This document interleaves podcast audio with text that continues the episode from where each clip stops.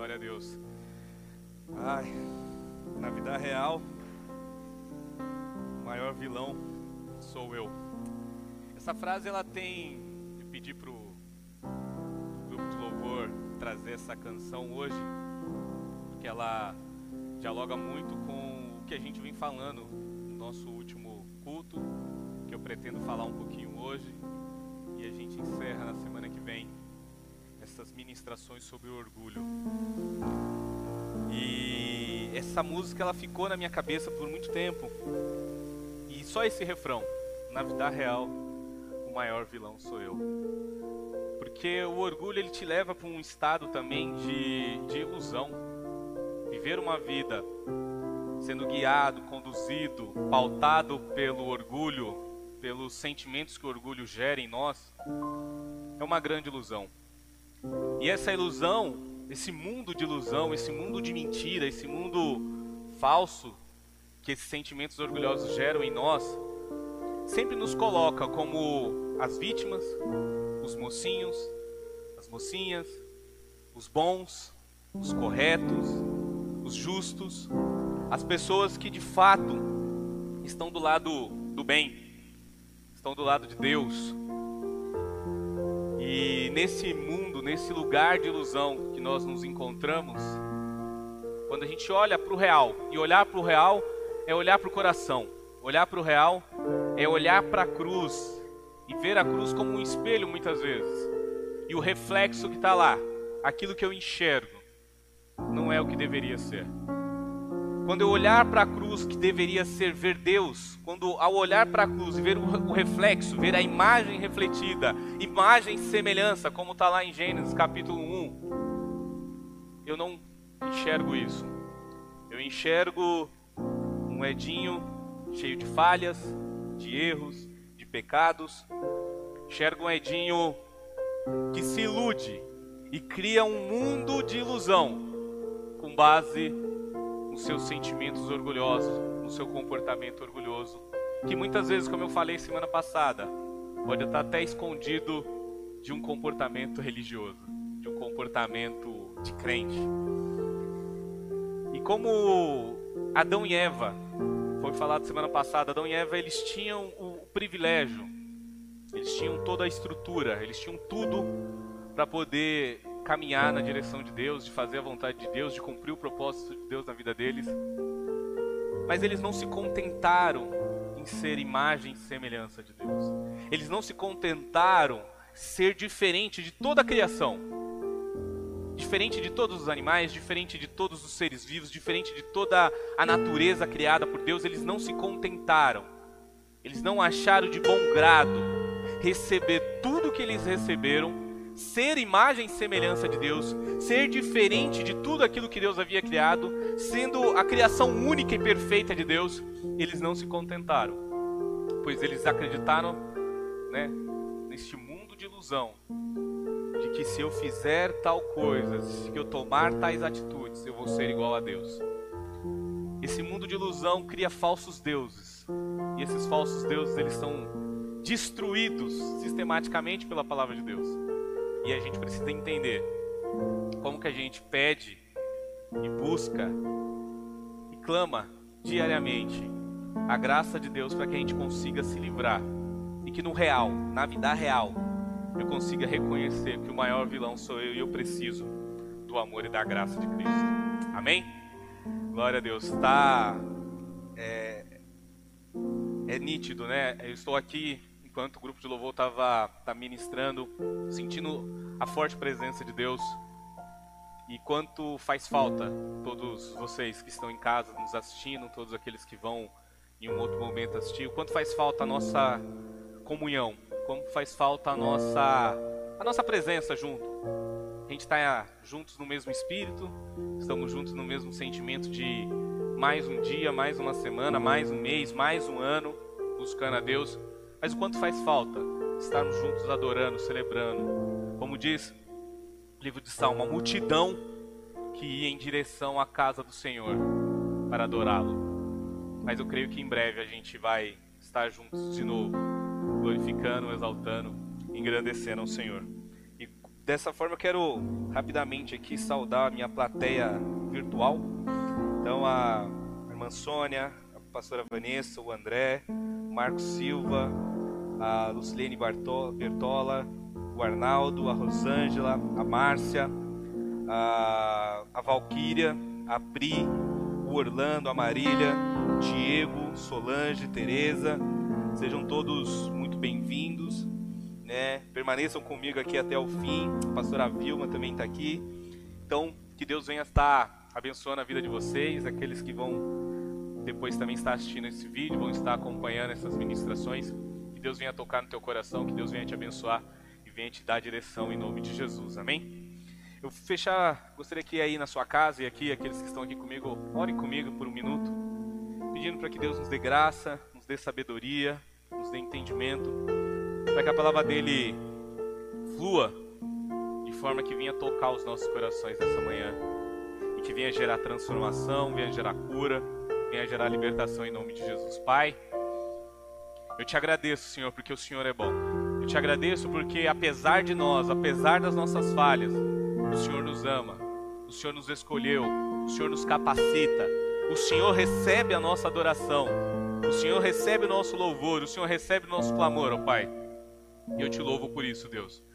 Eu te louvo porque, apesar de falhos e fracos, orgulhosos, o Senhor dá graça aos humildes. O Senhor nos dá o caminho de salvação. Como diz em João, que tu és o caminho, a verdade e a vida, e ninguém vai ao Pai se não for por ti. O Senhor nos revela tudo o que precisamos, ó Pai. E eu te agradeço nesta manhã em nome de Jesus. Fala conosco, ministra em nossos corações, em nome de Jesus. Amém. Glória a Deus. Hoje eu quero trazer um pouco do comportamento e das atitudes características do orgulho e de como esse orgulho nos transforma em pessoas orgulhosas. E todo o perigo que isso ocorre nas nossas vidas e toda a dificuldade que isso nos traz e nos leva para longe de Deus, para a vontade de Deus, para a direção de Deus. E o livro de, de, Salmos e Pedro eles vão trazer esse entendimento para nós. Só que antes, eu gostaria de trazer uma frase que vai casar um pouco com a música que a gente acabou de cantar, que é no conto de fada, todo, talvez a maioria das pessoas conheçam, do conto de fadas de Branca de Neve e os Sete Anões. Né? Eu sempre trago referências assim extremamente filosóficas e importantes para as nossas discussões bíblicas. E tem uma frase que diz assim: Espelho, espelho meu, existe alguém mais bela do que eu? Essa é a frase, frase da madrasta, naquela história da Branca de Neve e os Sete Anões. E eu, por que, que eu destaco essa frase? Né? Porque esse espelho, quem todos nós gostaríamos de ter um espelho que responda, que nos diga o que nós queremos ouvir. Todos nós gostaríamos de ter um espelho que de fato falasse aos nossos corações aquilo que nós queremos ouvir mais intimamente. Ah, esse reflexo de que eu sou a pessoa mais importante, eu sou a pessoa que merece devoção, eu sou a pessoa que merece gratidão, eu sou a pessoa que merece socorro, eu sou a pessoa que merece estar em primeiro lugar, que merece receber todas as glórias, muitas vezes é o reflexo das nossas orações.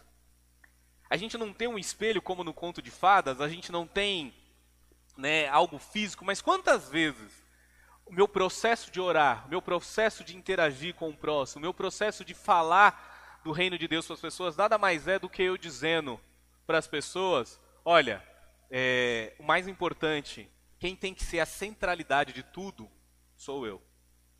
E isso é contra a palavra de Deus, que a palavra de Deus fala que nós somos família. Amém? E a Bíblia vai mostrar que Deus ele é contra esse comportamento único individualista, porque quando Deus cria o homem, Deus fala: "Não é bom que o homem ande só". Deus não nos fez para ser idólatras de si mesmo. Deus não nos fez para que a gente olhasse no reflexo, assim como Narciso na filosofia olhasse para o reflexo dele na água e se apaixonasse por ele mesmo. Deus não nos fez dessa forma. Deus nos fez em contato com o semelhante, para olhar para o outro e saber: tudo que eu faço, eu faço em parceria com o outro. Eu faço junto. É por isso que igreja é o lugar onde as individualidades elas têm que cair. Ah, Edinho, mas como assim? Então quer dizer que eu não posso me lançar e fazer aquilo que Deus está me chamando para fazer, o meu dom, o meu chamado, aquilo que Deus quer? Sim, você vai fazer tudo isso. Só que tudo, todo o seu dom, todo o teu chamado, todos os teus talentos, ele tem que servir ao reino. Ele tem que servir ao próximo. Amém? Eu posso pregar e ter no fundo do meu coração a, o sentimento individualista de achar de que ao pregar eu estou me promovendo, eu estou crescendo, eu estou em evidência, eu estou ganhando é, a admiração e o olhar de outras pessoas, eu estou ganhando a, a beleza no sentido de que, olha, ele é um cara que faz isso, ele é uma pessoa que faz aquilo. Sim, eu posso, no íntimo do meu coração, estar buscando isso agora, nesse exato momento. Mas a, o que Deus fez quando Deus me dá um dom, quando Deus me dá um chamado, quando Deus me dá um propósito, não é para atender o sentimento egoísta de um coração que é vaidoso por natureza e como nós vimos semana passada, ele tende a buscar esse sentimento orgulhoso a todo custo. Antes, pelo contrário, eu preciso me humilhar, me sujeitar, colocar todo o meu coração e meu entendimento diante de Deus e dizer: Senhor, que as minhas palavras que o meu entendimento, que tudo aquilo que o Senhor ministrou no meu coração, neste momento que eu estiver pregando, venha tocar na vida dos meus irmãos, venha abençoar a vida daqueles que vão ouvir, das pessoas que talvez eu nunca venha conhecer. É diferente. Eu posso estar fazendo o mesmo ato e eu posso ter dois, duas intenções diferentes. E vocês nunca vão saber disso. Por isso que quando eu venho aqui e me exponho dessa forma, é para mostrar o quanto o orgulho é perigoso. O quanto esse sentimento, ele cria um mundo de ilusão. Porque esse mundo de ilusão de que ah, eu estou sendo admirado, estou sendo idolatrado, estou sendo reconhecido, estou sendo reverenciado, só existe aqui na minha cabeça. E por existir na minha cabeça me faz ter um comportamento que desagrada a Deus. E por isso que Cristo é a cabeça e não eu e eu preciso sujeitar. A Bíblia fala: sujeitai todo o vosso entendimento ao Senhor. Eu preciso me humilhar diariamente para que Deus fale comigo. E por que que o sentimento, esse desejo, uh, esse comportamento orgulhoso é algo que você escapa hoje, mas amanhã você corre o risco de cair de novo. É que nem um, um adicto, é que nem uma pessoa que, que faz uso abusivo de substâncias químicas. É, é, é, um dos lemas das casas de recuperação é só por hoje. Só por hoje eu consigo não fazer uso. Só por hoje eu consigo não cometer tal fato. O pecado, o orgulho é da mesma forma. É, Lutero ele fala que o pecado é que nem a barba. Se você não fizer todo dia, ela continua crescendo. Você tem que fazer todo dia. Porque amanhã ela volta. O pecado volta amanhã. Ele volta a bater na minha porta, ele volta a bater na tua porta. Ah, mas se eu estiver adorando a Deus, Edinho, se eu estiver buscando a Deus, se eu estiver com a vida em comunhão, o pecado ainda vai tentar, vai me tentar. A Bíblia fala que Caim e Abel, eles estavam cultuando a Deus, trazendo sacrifícios ao Senhor. Enquanto Caim e Abel cultuavam a Deus, o pecado bateu a porta do coração de, de Caim e ele cometeu uma atrocidade que foi matar o seu irmão. E ainda, tomado pelo orgulho, coloca a culpa em Deus, porque ele fala: Deus, a culpa é tua, porque se você tivesse aceitado o meu sacrifício, eu não teria ficado com raiva do meu irmão. Olha como é perigoso esse sentimento que ele fica tão escondido, ele fica debaixo de tantas camadas. E se a gente não enfiar o dedo na ferida, se a gente não cavucar e falar assim, Deus, traz para fora, é como Davi, Senhor, sonda e conhece o meu coração, vê se há em mim algum caminho mau. Senhor, não é que Davi era tão puro e tão santo que ele tinha certeza que ele não tinha nada. Ele era tão humilde naquele aspecto que ele entendeu que ele falou: Deus, tem coisas aqui dentro que eu não enxergo, eu preciso que o Senhor me mostre. Porque sozinho, por conta própria, eu não vou enxergar. No livro de Salmos, no capítulo 73, por que invejamos os orgulhosos? Né? Por que eu invejo os orgulhosos? O salmista, ele vai falar o seguinte: Certamente Deus é bom para Israel, para os que têm coração puro. Quanto a mim, quase tropecei, meus pés escorregaram e quase caí.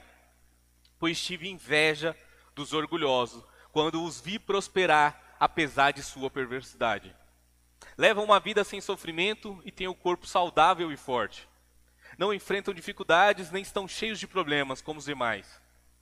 Ostentam o orgulho como um colar de pedras preciosas e vestem-se de crueldade. Seus olhos cobiçam sempre mais e o coração vive cheio de más intenções. Zombam e falam somente maldades, e seu orgulho ameaçam usar, em seu orgulho ameaçam usar de violência. Falam como se fossem donos dos céus, e suas palavras arrogantes percorrem a terra. Por isso, o povo se volta para eles e bebem todas as suas palavras. Os orgulhosos são invejáveis.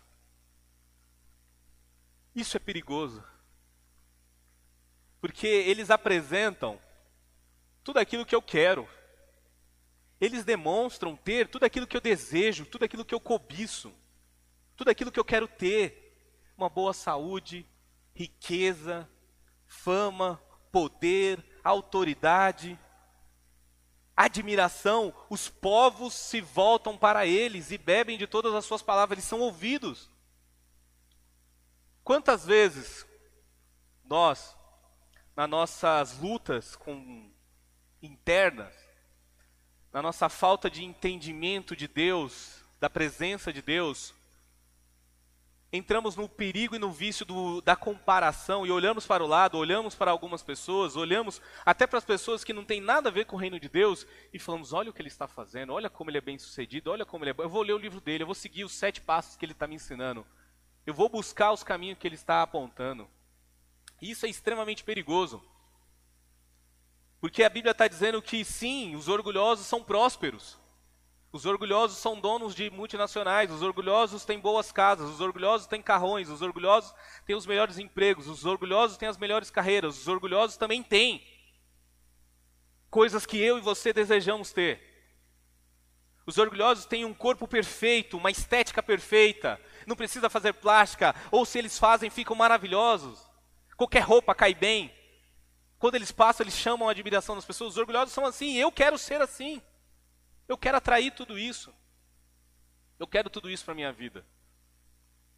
Talvez a gente olhe para o salmista, né, quando ele fala, quando Azaf, né, o salmista Azaf, que escreve o Salmo 73, e talvez a gente fale assim, ah, talvez ele seja uma pessoa jovem, né, porque o jovem comete mais erros, porque lhe falta sabedoria, porque lhe falta entendimento, porque lhe falta experiência.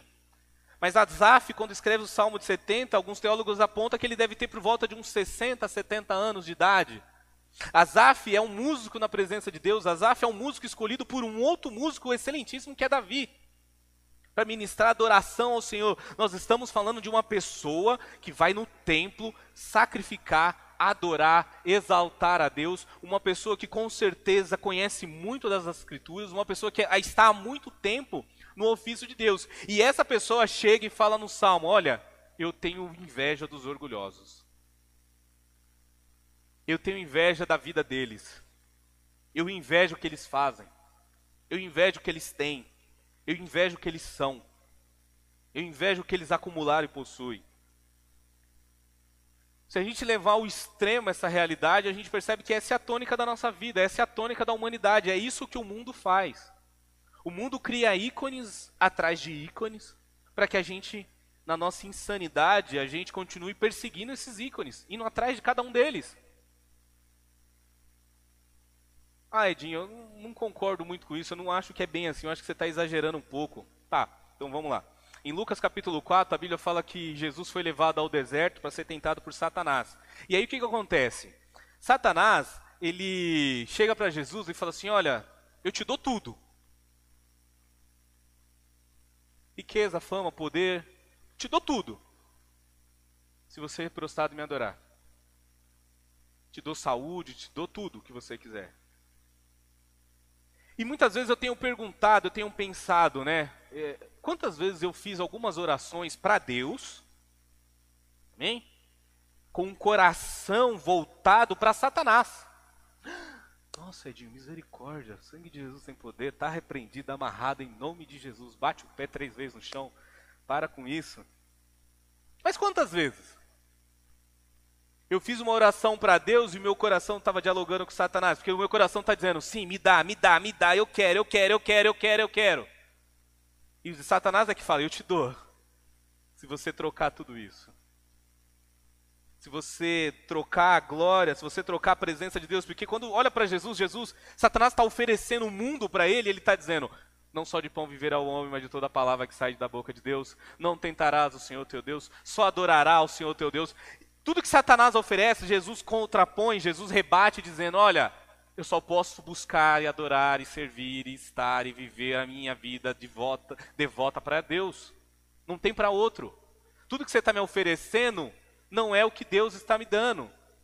Ah, Ed, então Deus não quer que a gente prospere, que a gente tenha saúde, que a gente pelo contrário, né?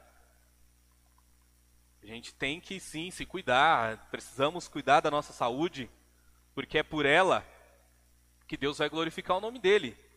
Se eu estou saudável, eu vou ter disposição e condições de servir a Deus, vou viver mais tempo, então se eu vivo mais tempo, eu tenho mais tempo adorando a Deus nessa terra, e eu posso servir e glorificar a Deus com o meu corpo.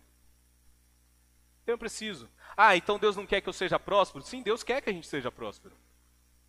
Porque eu vou usar toda a minha prosperidade para glorificar e exaltar o Senhor. Ah, Deus não quer que eu seja, eu esteja em evidência, que eu seja uma pessoa que, que consiga atrair olhares de muitas pessoas. Sim, Deus quer também isso. Mas Ele quer que Ele seja exaltado, que Ele seja reconhecido. Amém? Só que nós invejamos os orgulhosos e a gente inveja a aparência do orgulhoso. A gente inveja o resultado do orgulhoso. Sabe aquela coisa que a, que, que a gente vê muito né, em qualquer palestra motivacional, qualquer coisa de empreendedorismo, que a gente fala assim, olha, eu quero ter a vida do Bill Gates, eu quero ter a vida do Elon Musk, eu quero ter a vida, é, sei lá, do Cristiano Ronaldo, da, sei lá, de, de tantos atletas que têm um corpo incrível. Tá, mas e o quanto eles se sacrificaram? o quanto eles lutaram, o quanto eles batalharam. A gente nunca enxerga esse lado. Não é? Essa parte não aparece. A gente se apaixona, a gente se ilude pelo resultado, por aquilo que está exposto. Aquilo que não está, a gente não enxerga. E os orgulhosos, pessoas com as quais nós invejamos, eles têm coisas escondidas dentro de si que a gente não enxerga mas é o caminho para se tornar um orgulhoso. E aí, em 2 Timóteo, o apóstolo Paulo ele vai mostrar isso, né? Saiba que nos últimos dias haverá tempos muito difíceis. Porque as pessoas só amarão a si mesmas e ao dinheiro, serão arrogantes e orgulhosas, zombarão de Deus, desobedecerão aos seus pais e serão ingratos e prof... ingratas e profanas não terão afeição nem perdoa, não perdoarão, caluniarão um, outros e não terão autocontrole, serão cruéis e odiarão o que é bom. Trairão os inimigos, serão imprudentes e cheios de si e amarão os prazeres em vez de amar a Deus. Serão religiosas apenas na aparência, mas rejeitarão o poder capaz de lhe dar a verdadeira devoção. Fiquem longe de gente assim. Entre tais pessoas há aqueles que se infiltram na casa alheia e conquistam a confiança de mulheres vulneráveis, carregadas de pecados e controladas de todo tipo de desejo. Mulheres que estão sempre em busca de novos ensinos, mas jamais conseguem entender a verdade. Esse, esses mestres se opõem à verdade como Janes e Jambres se opuseram a Moisés. Tem, em mente, tem a mente depravada e sua fé não é autêntica. Esse é o comportamento de pessoas orgulhosas. Então, lá no livro de Salmos, nós temos o resultado de pessoas orgulhosas. A inveja que nós sentimos dessas pessoas. Pessoas que têm o poder, têm a riqueza, têm o, o cargo, têm a admiração, têm tudo que a gente quer. E aqui o apóstolo Pedro ele destrincha, ele fala o que está no coração dessas pessoas. Vamos, vamos voltar lá no, no, no, primeiro de, Pedro, de Timóteo, vamos versículo por versículo. E, e, é interessante que ele vai dizendo assim, vamos lá. No 1 ele fala assim, saiba que nos últimos dias haverá tempos difíceis. te, estamos vivendo tempos difíceis, não estamos? Há muito tempo que a gente sabe disso. Há 100 anos atrás, se você chegasse numa pessoa 100 anos atrás e perguntava, olha, os tempos são difíceis, ela vai dizer, está, está muito difícil. Talvez Jesus está para voltar. Passou 100 anos, hoje a gente está aqui em 2021, e se você perguntar para a maioria das pessoas assim, está difícil, né? Todo mundo vai dizer, é, está difícil. Só que além de um tempo difícil, de uma realidade difícil, de um universo conspirando contra, a gente tem uma outra coisa, que no versículo 2 ele vai dizer: Porque as pessoas só amarão a si mesmas e ao seu dinheiro. É o espelho, espelho meu. Existe alguém mais belo do que eu? As pessoas olham para si e se amam, elas criam diante de si uma imagem de que assim, eu sou a pessoa mais importante que existe na Terra. Eu sou a pessoa mais importante do meu mundo, do meu universo. Então eu preciso incansavelmente atender as minhas necessidades. E aí, aí a Bíblia vem destrinchando, eles serão arrogantes e orgulhosos. Zombarão de Deus. Sabe como a gente zomba de Deus? Desobedecerão a seus pais e serão ingratos e profanas. Isso vai me trazer uma perspectiva de que, olha, pessoas orgulhosas, elas têm a tendência a não se subornar, a não se sujeitar nem a Deus e nem aos homens. São pessoas que não querem se humilhar diante de Deus, mas também não aceitam ser cuidado por outra pessoa, não aceitam autoridade na vida delas, não aceitam pessoas, aqui na figura dos pais, é, são pessoas que elas chegam num nível que elas falam assim, não, eu faço o que eu quero do jeito que eu quero, não dependo de orientação de ninguém, não dependo da ajuda de ninguém, é do meu jeito. Deus fala diretamente comigo não dependo de ajuda, não dependo de instrução, não preciso é, fazer discipulado coisa nenhuma, não preciso é, ouvir o que a liderança me diz, não preciso de nada. Preciso seguir o meu caminho e fazer do meu jeito. Muitas vezes, quando a gente vê algumas pessoas, alguns irmãos agindo dessa forma, é só olhar para o coração e falar assim: ela está se amando demais. No versículo 3 diz assim: Não terão afeição, afeição nem perdoarão, caluniarão os outros e não terão autocontrole, serão cruéis e odiarão o que é bom. A maldade no coração das pessoas orgulhosas, a inveja, a calúnia. Há o que há no coração de Adão quando Deus pergunta: Adão, o que você fez? Ele fala: Foi a Eva. Eva, porque foi a serpente. Começa um processo de acusação. E é assim no casamento, é assim nas relações de pais filhos, é assim nas relações sociais, é assim dentro da, da comunhão da igreja, a culpa é sempre do outro. E aí, quando a culpa é do outro, o que a gente faz? A gente se esconde, a gente se isola. A gente não quer falar com ninguém, porque eu sou tão orgulhoso que eu não quero me sujeitar a ouvir uma repreensão que talvez alguém venha me dizer: olha, você está culpando o outro, mas na verdade, uma parcela da culpa também é sua. Mas eu sou tão, eu sou, eu me amo tanto, eu sou tão dono de mim, eu tenho uma paixão tão insana e irreal sobre mim mesmo, que eu prefiro culpar o outro. Os meus problemas são de outras pessoas. Não é por minha causa. É eles que causam. O 4. Trairão os amigos, serão imprudentes e cheios de si, e amarão os prazeres em vez de amar a Deus. E aí a gente começa a deturpar. No primeiro momento eu começo a me idolatrar, no primeiro momento eu crio um Deus falso de mim, no primeiro momento eu começo a pensar nas minhas vontades em primeiro lugar. No meu primeiro momento eu começo a criar um estado de rebelião contra Deus, contra as autoridades, contra a sujeição. E aí eu começo a me tornar imprudente, cheia de si, e aí eu começo a transgredir, porque chega uma hora, porque é, tem uma frase do, de um filósofo russo que ele fala assim que dentro de você é um buraco do tamanho de Deus. Então chega uma hora que nada que você coloca nesse buraco supre, nada que você coloca dentro desse buraco vai satisfazer. Então você cria uma imagem de si. Só que essa sua imagem é extremamente falha e fraca, frágil. Aí você percebe que essa sua imagem não é suficiente. O que, que você faz? Ah, então eu tenho que substituir a minha imagem por outras coisas. Então se eu tiver o carro tal, aí sim a minha imagem é, é um up para minha imagem. Se eu tiver a carreira tal, aí é um up para minha imagem. Então aí eu vou ser bom.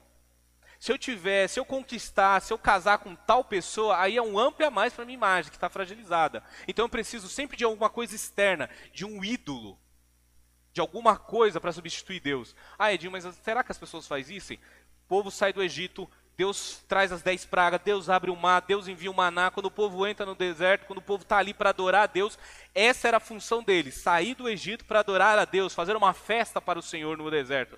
Quando eles entram no deserto, eles vê que Moisés não está ali, Moisés está lá tendo o contato com Deus, trazendo as, as tábuas da aliança. O que, que o povo faz? Pega todo o ouro e cria um bezerro de ouro para adorar precisa colocar alguma coisa nesse buraco, precisa colocar algum, algum Deus falso dentro desse buraco, chamado coração, nesse buraco, nesse vazio.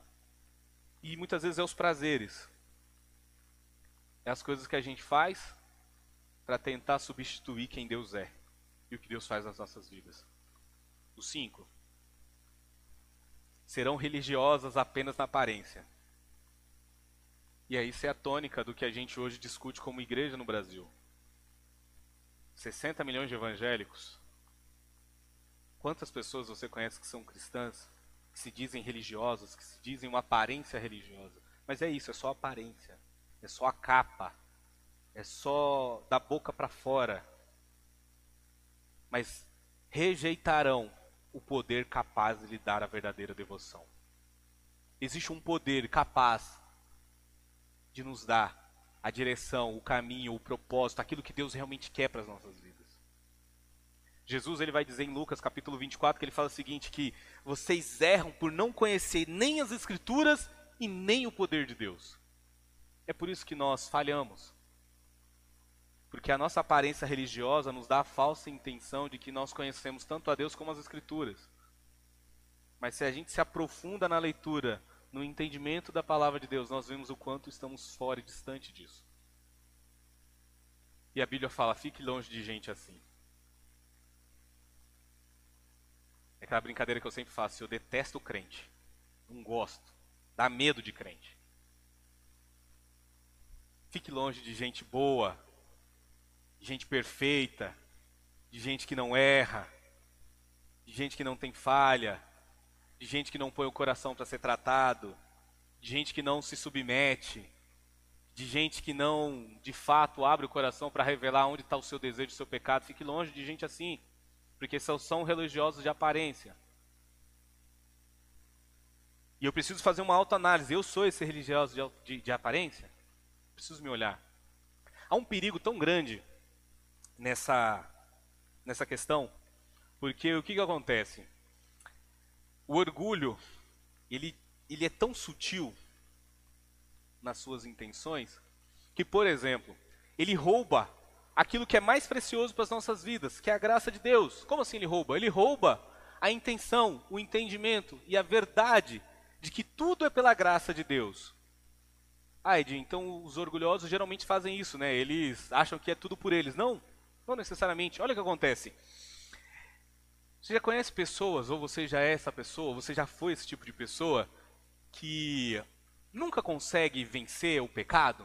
Que está sempre reclamando, que ah, eu, é, toda vez que você conversa, a vida dela está sempre difícil, sempre difícil, ela nunca consegue, ela está sempre dizendo que o pecado dela é mais forte que ela, ela nunca consegue vencer o pecado, ela nunca consegue ter uma transformação na vida. Ela está sempre pondo desculpa que ela não consegue servir, ela não consegue orar, ela não consegue ler, ela não consegue se entregar para Deus, porque, nossa, como é difícil a vida dela, como o pecado luta contra ela, como é difícil. No fundo, lá no fundo, o orgulho dela está dizendo que a graça de Deus não é suficiente para libertar ela. É isso. Lá no fundo ela está dizendo, a graça de Deus não é forte o suficiente para me libertar. Porque olha, há tanto tempo que eu estou nessa e não consigo mudar. Há tanto tempo que eu vivo desse jeito e parece que as coisas não mudam. Não há transformação na minha vida. E a gente olha e você vai conversar com a pessoa e a pessoa ela até é humilde, ela reconhece que ela é pecadora, que ela é falha, que ela não tem disposição, que ela não consegue, que ela não quer ler, que ela não quer orar, que ela não quer servir, que ela não quer estar junto, que ela não quer. Ela, ela fala, eu preciso de ajuda, ora por mim, me ajudem. Mas lá no fundo, no fundo, é como se o orgulho dela estivesse dizendo que a graça de Deus não é suficiente para salvá-la de vez. Você tem o oposto disso também. Você tem aquela pessoa, né? Que não comete nenhum erro, que está buscando a Deus, que serve, que está ali, que ora, que conhece a Bíblia, que estuda, que lê livro, que não perde um culto, que interage e tal. E aí a gente olha e fala assim: Uau, incrível essa pessoa, fantástica. Só que talvez se você for cavar, arrancar as camadas de aparência e encontrar lá no coração, talvez tenha uma outra distorção de graça. Porque lá no fundo essa pessoa pode sentir que ó, ela só está de pé, ela só está ali servindo, ela só está buscando, servindo a Deus, porque a graça de Deus não é suficiente para ela também. Porque se ela não fizer alguma coisa, ela cai, coitada. Então ela tem que fazer um esforço sobre-humano para se manter de pé. Como se a graça de Deus não fosse suficiente para mantê-la de pé. Está entendendo? Isso é muito complicado. Porque eu acho que por muitas vezes eu estou de pé porque eu fiz, porque olha, eu estou buscando, porque eu estou. Não, você só está de pé porque a graça de Deus está te mantendo de pé. A graça sai, você cai imediatamente. Foi assim com Pedro. Pedro tinha um orgulho tão exacerbado no seu coração que ele falou: Senhor, morro e mato pelo Senhor. Calma aí, Jesus, ninguém vai pôr a mão em você, não. Que história é essa? Calma aí, o Senhor não, o Senhor não vai morrer, não. Jesus fala: Pedro, Pedro, hoje mesmo você me nega três vezes. Hoje mesmo Satanás pediu teu coração e ele sabe que você vai cair. Essa força toda, Pedro, essa autoridade de crente, de falar em nome de Jesus, de expulsar o demônio, toda essa autoridade, Pedro, não vem de você. Só está aí porque eu estou deixando. Isso é graça de Deus também. A graça de Deus me salva, a graça de Deus me sustenta, a graça de Deus me mantém, a graça de Deus me leva. Não adianta eu tentar fugir da graça, não adianta eu tentar agir sem a graça. Tudo que eu faço, tudo que eu sou, é graça de Deus na minha vida. Só que o meu orgulho não quer reconhecer isso, ele não quer aceitar isso, ele não quer viver com isso.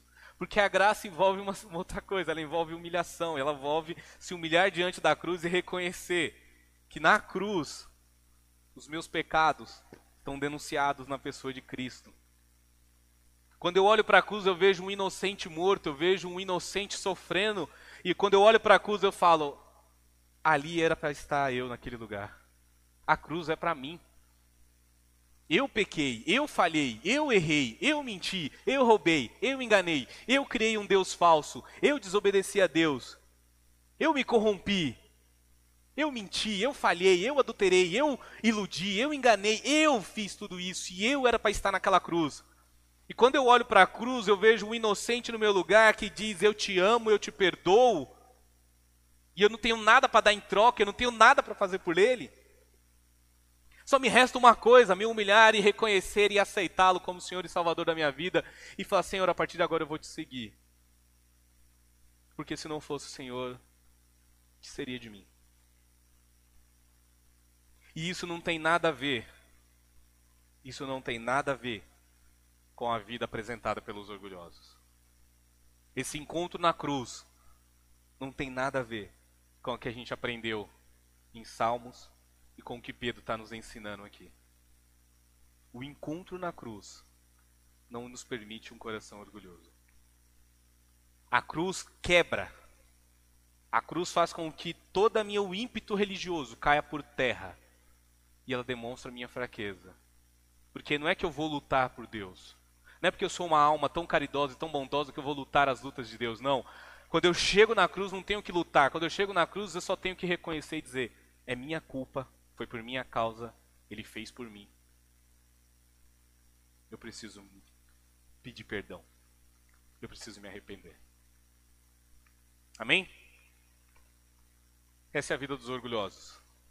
É dessa forma que a Bíblia vai nos ensinando como vencer diariamente. Qual é o caminho de vencer o orgulho que vai brotar hoje, amanhã, depois no meu e no seu coração, toda vez que a gente invejar as pessoas, toda vez que a gente invejar, sobretudo os orgulhosos, quando a gente tem esse comportamento de insubmissão, quando a gente está se amando a si mesmo, quando a gente criar esses ídolos dentro do nosso coração, é só olhar para a cruz e falar: Senhor, tudo isso me levou até aqui eu preciso me arrepender. É um arrependimento diário, é uma transformação diária. Eu só estou aqui pela graça de Deus. Só vou adiante pela graça de Deus. Só estou de pé pela graça de Deus. Só cheguei, só me transformei, só fui curado, salvo, liberto pela graça de Deus. Só vou fazer qualquer mudança no mundo, só vou glorificar e exaltar a Deus, só vou andar e fazer maravilhas em nome de Jesus pela graça de Deus. Só por Ele. Por isso que o apóstolo Paulo fala que por Ele, para Ele, são todas as coisas. A gente fala que a gente se submete a Cristo, não é? Lembra que Jesus fala: quem quiser ser meu discípulo, tome a sua cruz e me siga. Negue tudo e me siga. Esse negue tudo é o que é o difícil. Porque o nosso orgulho está desejoso, invejoso, desesperado por tudo isso. Que a gente conquistou, que a gente quer conquistar. E Jesus está falando: negue tudo e me siga. Coloque teu coração diante do meu altar e me siga. Tenha um comportamento e me siga. Como o apóstolo Paulo fala, sede meus imitadores como eu sou de Cristo. Ontem eu estava ministrando a, a, a, um casal, eu e a Tamires, e eu falei para eles assim: eu não quero mais ser aquele ministro, aquela pessoa que ensina a partir da minha intelectualidade a partir do meu conhecimento, a partir de tudo que eu busquei, de tudo que eu aprendi, das pessoas incríveis que eu li e ouvi, das pessoas incríveis que eu tive o prazer de conviver. Eu não quero só ensinar, eu não quero ser só professor que adquiriu conhecimento e repassou o conhecimento. Não. Eu falei assim, eu quero ensinar aonde eu errei, para que você não cometa o mesmo erro. Eu quero ensinar a como você se levantar de onde eu caí, porque você está prestes a cair, ou se você caiu, eu quero te mostrar o caminho para sair desse buraco. Salmo 51, Davi, ele faz uma oração que ele fala: Senhor, perdoa as minhas transgressões, limpa o meu coração. E no versículo 14 ele fala assim: Senhor, me deixa revelar a tua palavra aos transgressores. Davi, quando ele peca, ele fala: Senhor, me perdoa, mas a partir de agora eu quero também ajudar aqueles que vão cair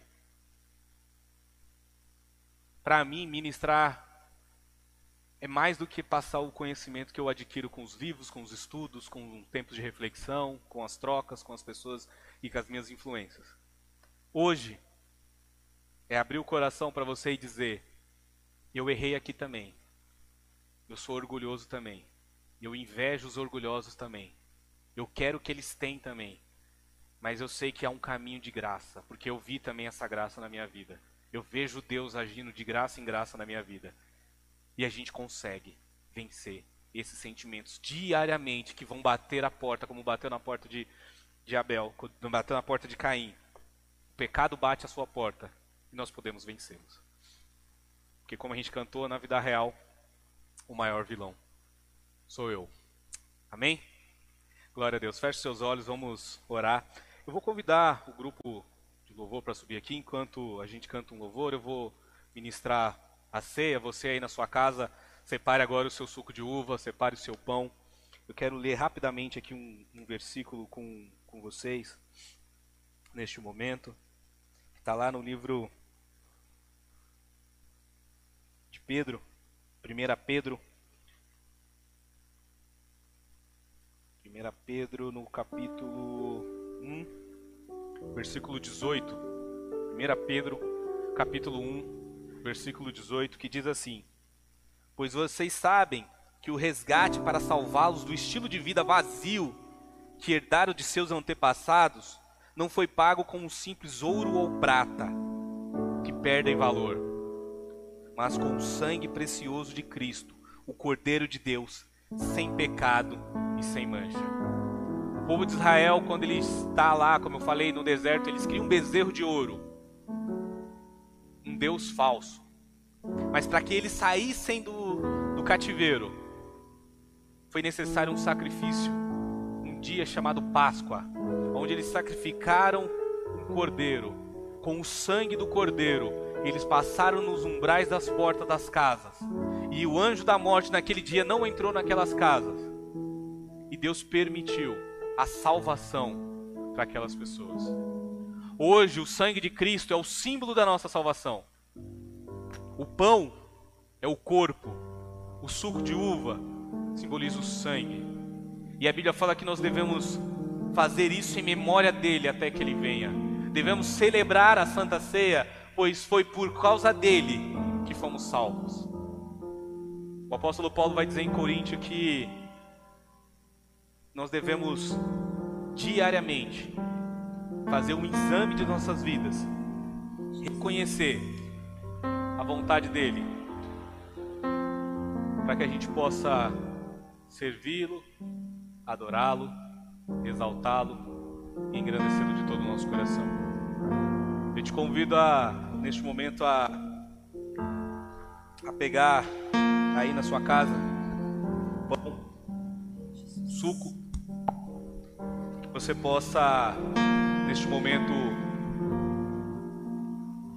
ter um momento de intimidade com Deus, reconhecendo a graça do Senhor, reconhecendo que não foi prata nem ouro, nem nenhum outro Deus falso que te salvou, mas foi o sangue precioso do Cordeiro.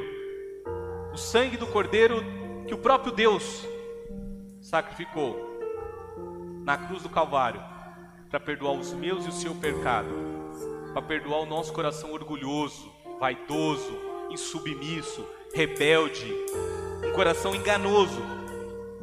A Bíblia fala: maldito é o homem que confia no homem, e a gente sempre acha que a gente está falando de outra pessoa. Maldito é você que confia em você mesmo para se salvar. A Bíblia fala que isso é impossível. Mas também fala que para Deus nada é impossível. Deus pode nos salvar. Deus é que nos salva. Então, você possa ter o seu coração rendido ao Senhor nesta manhã. E esteja em comunhão com Ele, com a igreja, em Cristo Jesus. São tempos difíceis, mas que o nosso amor não esteja em nós, esteja em Cristo, nosso Senhor e Salvador. Amém? Deus te abençoe. Pai, obrigado, Senhor, por esta manhã. Obrigado por mais um dia, Senhor. Mais um mês. E como igreja do Senhor, nós relembramos o teu sacrifício. Reconhecemos, ó Pai, a tua misericórdia e o teu perdão. Reconhecemos que na cruz do Calvário, o teu sangue derramado foi para perdoar os nossos pecados e nos dar vida e vida em abundância. Pai, se chegamos até aqui foi pela tua graça. Pai, se permanecemos aqui é pela tua graça. Pai, se vamos adiante é pela tua graça e é pela tua misericórdia, Senhor. Obrigado, Pai. Obrigado, Jesus. Fala conosco, nos abençoa, nos guarda, nos guia e nos conduz. É o que eu te peço, em nome de Jesus. Amém.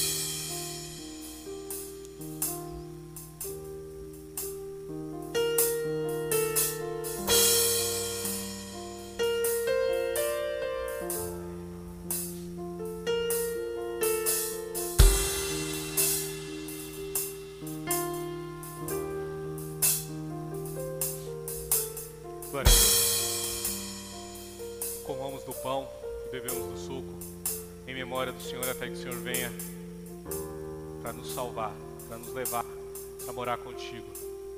Senhor, que a gente possa celebrar, que a gente possa, em nome de Jesus, ter mais irmãos, mais pessoas, mais vidas sendo salvas, para celebrar conosco a tua morte e ressurreição, para que mais vidas sejam salvas,